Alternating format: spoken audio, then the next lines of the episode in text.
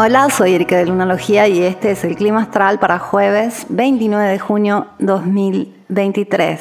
Se nos acaba junio. Dios, Qué rápido va el año. Hoy tenemos un trino muy bonito del Sol a Saturno del que ya te hablé, junto con el trino de Mercurio a Saturno. También tenemos un trino de Venus a Quirón. Eh, así como hubieron momentos de cuadratura, de desafíos, ahora hay momentos de oportunidades, pero oportunidades que pueden sentirse como un poco rápidas, como aceleradas por esta relación que está teniendo Urano con Venus y Marte. Como bien te conté, Marte hizo cuadratura con Urano el día lunes, Venus va hacia la cuadratura con Urano, todo el fin de semana va a estar este, en esta relación y ahora Urano está como en el punto medio entre Venus y Marte. Venus está en el grado 19, Marte en el grado 23, como te conté, están muy cerquitas. Marte pronto se va a ir a Virgo, no se va a quedar mucho en Leo. Venus se va a quedar aquí este meses, ya que va a retrogradar. Y lo más importante del día de hoy es que tenemos a un Neptuno estacionario. Es algo que se me olvidó mencionarte esta semana en el clima astral. Eh, Neptuno ha estado estacionario ya desde hace días porque va a retrogradar el día de mañana y va a retrogradar hasta el 6 de diciembre y lo hace entre el grado 27 de Pisces y el grado 24. Entonces, si tienes algo entre esos grados, entre el grado 24 y el grado 27,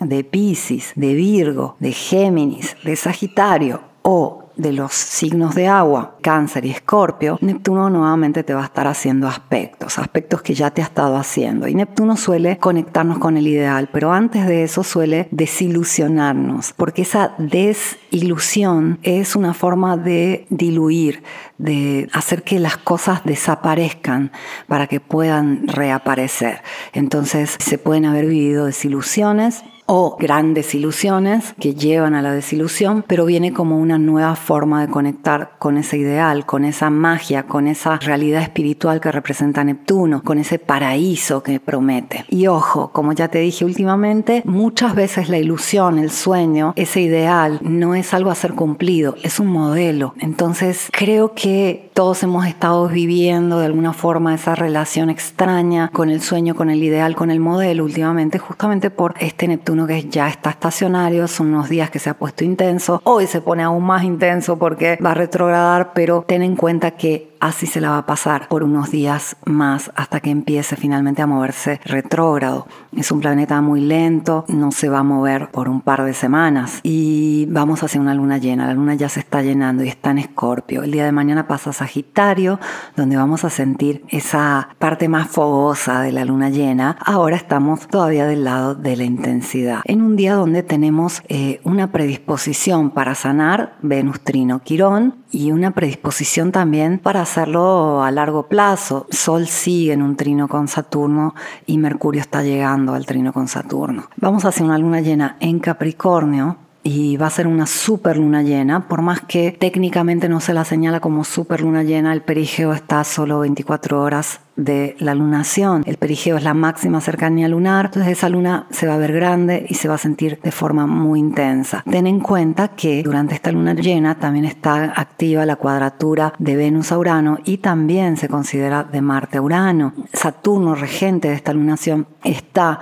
en trino al Sol y en un sextil a la Luna. Esto es muy bueno, pero hay que tener en cuenta que es una luna llena en un signo de tierra cardinal donde nuestras emociones no se sienten tan bien, no pueden fluir como quisieran, tienen que gestionarse y de la mejor forma. Y todo va a depender de qué tanto sabemos gestionar nuestras emociones con respecto a esos planes a largo plazo. De esa forma las vamos a vivir. Obviamente también es un resultado de aquello que sembramos en los últimos seis meses. La luna nueva en Capricornio fue el día 23 de diciembre de 2022 en el grado 1, fue justo después del solsticio. Ahora llega esta luna llena que es el próximo lunes 3 de julio y entonces vamos a ver resultados, ya estamos viendo resultados de cómo nos fue con esas metas a largo plazo, con esos planes prácticos que teníamos a final de diciembre de 2022. Pero de por sí, ten en cuenta que a nivel general también, siendo una luna llena en Capricornio, siendo Capricornio un signo donde se considera que la luna no está del todo cómoda, vamos a analizar, ver cómo se gestionan las emociones. Con Urano en cuadratura Venus es todo un desafío porque quiere decir gestionar las emociones en situaciones emocionalmente difíciles, que es justamente cuando tenemos que saber gestionarlas. Ojo, una cosa es controlar, otra cosa es gestionar, puede ser simplemente un tema semántico. Yo prefiero usar la palabra gestionar. Si quieres más información sobre esa luna llena, está la clase grabada en Muni, ya tuvimos ese vivo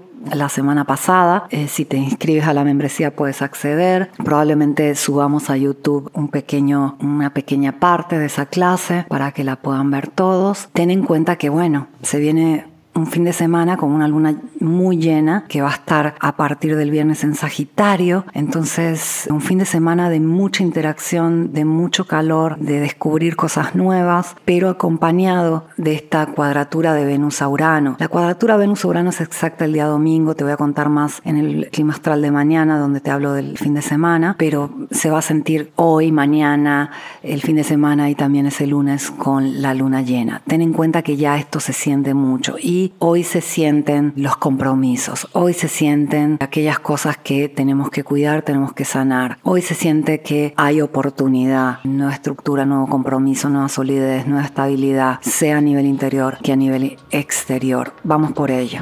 Gracias por haberme escuchado. Vuelvo mañana con el clima astral.